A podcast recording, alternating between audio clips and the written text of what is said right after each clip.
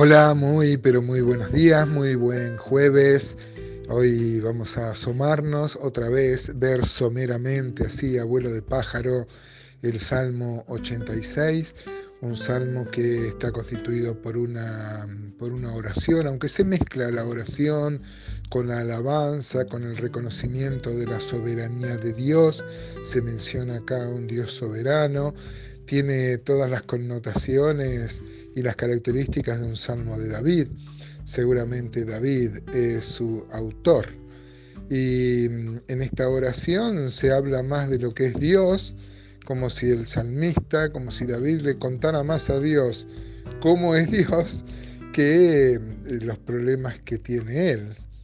Y este es un buen principio que podemos tomar nosotros para nuestra este, vida devocional. Eh, igual que ocurre con la alabanza, cuando alabamos a Dios, cuando reconocemos eh, que Él es nuestro Salvador y nuestro Señor, nos hace más bien a nosotros reconocer todas esas virtudes de Dios que contarle a Dios eso, ¿no? Inclusive este, contarle nuestras, nuestras cuitas, nuestros problemas, nuestras dificultades, como si Él no supiera, ¿no es cierto? Sin embargo, David acá está siendo perseguido, como le pasó muchas veces en su vida, y es interesante cómo no descubre el motivo de su petición a Dios hasta bien entrado el Salmo, porque primero se ocupa de mm, reconocer quién es Dios y la relación que él tiene con Dios.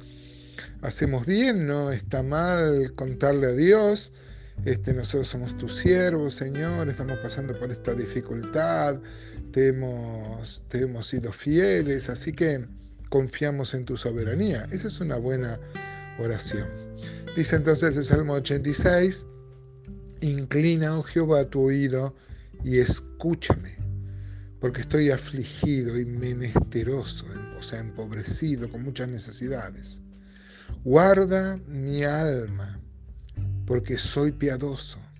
Salva tú, oh Dios mío, a tu siervo que en ti confía. Ten misericordia de mí, oh Jehová, porque a ti clamo todo el día. Alegra el alma de tu siervo, porque a ti, oh Señor, levanto mi alma porque tú, Señor, eres bueno y perdonador y grande en misericordia para con todos los que te invocan. Escucha, oh Jehová, mi oración y está atento a la voz de mis ruegos. Miren qué hermosa oración, hermanos. Este, el salmista David está reconociendo la soberanía, el poder de Dios, pero también la relación que él tiene con Dios, porque soy piadoso, le está diciendo. Eh, es realmente osado, porque la Biblia dice que todos somos pecadores y aun cuando servimos a Dios, cuando trabajamos para Él, el Señor dijo que un día el Señor nos va a decir que, bueno, siervos inútiles somos, porque lo que teníamos que hacer eso hicimos. Sin embargo, como la Biblia tiene mucho de humanidad, está muy bien contarle al Señor esto, ¿no? Como motivo de mm, pedir misericordia, eh, cuando estamos pasando por una, por una dificultad. Fíjese el 7, qué enfático. Dice, en el día de mi angustia te llamaré porque tú me respondes. Mire el 8, dice, oh Señor, ninguno hay como tú entre los dioses, ni obras que igualen tus obras. Todas las naciones que hiciste vendrán y adorarán delante de ti, Señor, y glorificarán tu nombre. Nosotros conservamos esta esperanza que también tenía el pueblo de Israel. Ellos decían que cuando venga el Mesías, nosotros entendemos que cuando venga el Mesías por segunda vez. La primera vez vino para salvarnos de nuestros pecados, para eh, con su muerte vicaria eh, darnos la salvación, pero aparecerá una segunda vez, como dice la carta a los hebreos, sin relación con el pecado para gobernar para mm, dar cumplimiento a la séptima de las dispensaciones, que es el reino milenial, a la que los salmos muchas veces hacen alusión, ¿no? Y esto forma parte de la esperanza también bienaventurada que la iglesia tiene, porque si bien es algo que se le prometió a Israel, nosotros vamos a reinar con él, somos la esposa del rey porque Israel es el amigo del esposo, va a reinar también, claro que sí, pero este, nosotros somos la esposa, la esposa del rey, también por su gracia y por su misericordia, ¿no es cierto? Dice mm, versículo 10, porque tú eres grande y hacedor de maravillas, solo tú eres Dios. Enséñame, oh Jehová, tu camino, caminaré yo en tu verdad. Afirma mi corazón para que tema tu nombre. Te alabaré, oh Jehová, Dios mío, con todo mi corazón y glorificaré tu nombre para siempre, porque tu misericordia es grande para conmigo y has librado mi alma de las profundidades del Seol, me has librado de la muerte, que nosotros podemos desde este lado de la cruz saber que también nos ha librado del mismo, del mismo infierno. El versículo 14 dice, oh Dios, los soberbios se levantaron contra mí y conspiración de violentos ha buscado mi vida y no te pusieron delante de sí. Esto habla de que mm, David estaba experimentando la traición, probablemente en el tiempo de la rebelión de Absalón, porque eh, dice que la gente que lo perseguía, sus compatriotas, no lo habían puesto a Dios delante de él, o sea que no clamaban a Dios, o sea que bien podrían haber clamado a Dios, ser parte del pueblo.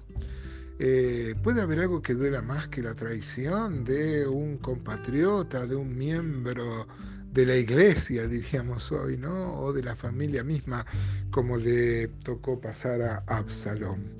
Dice el versículo 15, mas tú, Señor, Dios misericordioso y clemente, lento para la ira, grande en misericordia y verdad, mírame y ten misericordia de mí, da tu poder a tu siervo y guarda al hijo de tu sierva.